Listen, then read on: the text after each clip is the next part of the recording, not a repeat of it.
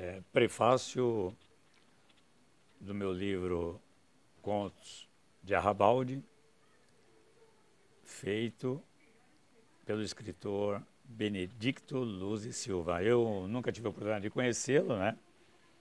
É, veio no meu livro depois, pelas mãos do José Camelo Ponte, que foi o meu editor. Tenho só a agradecer, né? É, então vou fazer uma leitura aqui. Antes de fazer a leitura, o Benedito Luz e Silva é bacharel em Direito, dirigia ou dirige a editora do escritor, que fundou em 1970. Foi detentor de vários prêmios, entre os quais o Prêmio Nacional Clube do Livro para Romance, em 1968. Publicou Um Corpo na Chuva, romance, 1972.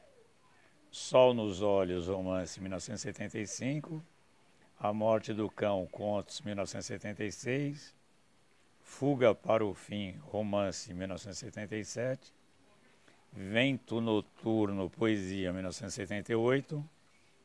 E por aí vai, né? Interpretações, críticas, ensaios, 1987, Primas e Portais, a trajetória poética de J. Camelo Ponte. Editora Cultural Paulista, São Paulo, 1998, entre outros. Participou em mais de 30 antologias. Vamos fazer então aqui a leitura do que ele escreveu, que está no meu livro, na página, páginas 8 e 9. Os Contos de Wilson Lucas Costa. Neste livro, Wilson Lucas Costa revela boa percepção de seus melhores elementos como contista, desenvolvendo um vivo sentido de atualidade e um pertinente enfoque alegórico das situações. Demonstrando ser um verdadeiro cronista, gosta dos flagrantes diretos, embora não descarte as alusões críticas em um senso biopsicoético. Um dado positivo é sua preferência pela síntese, ao dar um tratamento irreal ao cotidiano. Nos textos, vamos encontrar um tipo peculiar de relações humanas, invariavelmente constituídas de ações arbitrárias, dissonantes, mais frutos dos instintos de seres isolados do que da razão de membros de uma comunidade constituída. Como Wilson Lucas Costa reflete em suas narrativas o que existe à sua volta, predomina no livro uma linguagem francamente coloquial e com uma proposital impureza verbal, como expressão espontânea de personagens anônimos presos a um individualismo radical.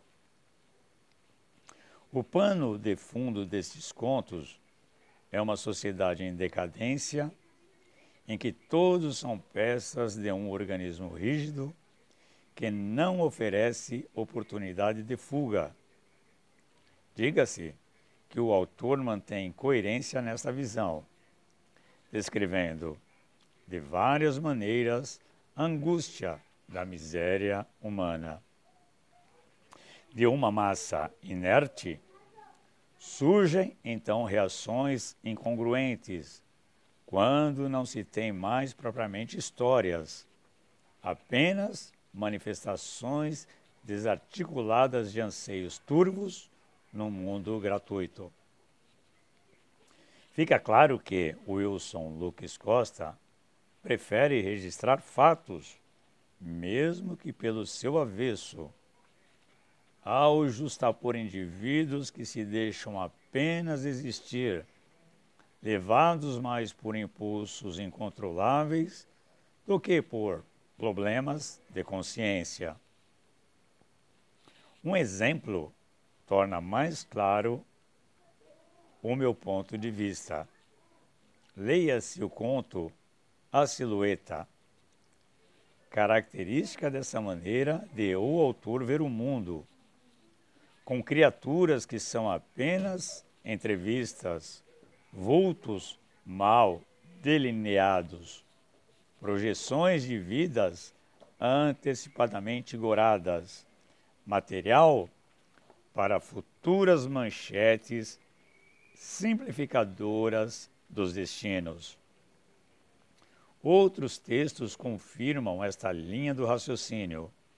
Basta o mundo de ninguém, vaticínio, andares decrépitos, entre outros, para comprovar.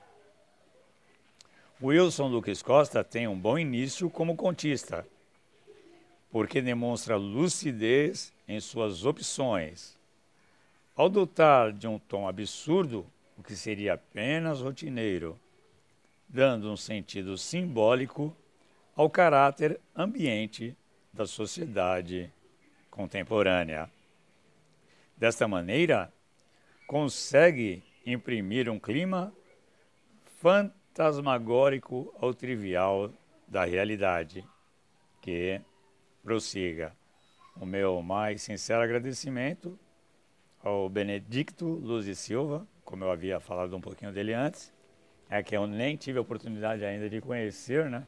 Só por internet, assim, né? E ele não aparece muito na internet, mas eu acho muito lindo o que ele escreveu, né? E, no fundo, né, claro, vai ter sempre uma relação de interação entre o leitor e o escritor, mas eu posso dizer assim, né? Claro, o escritor nunca está, que nem Machado não está aqui para explicar, né? nem Guimarães Rosa, eu posso dizer que ele foi no alvo. Muito obrigado. Isso que dá um prazer imenso. Muito obrigado. Só tenho a agradecer. São Paulo, 11 de julho de 2020.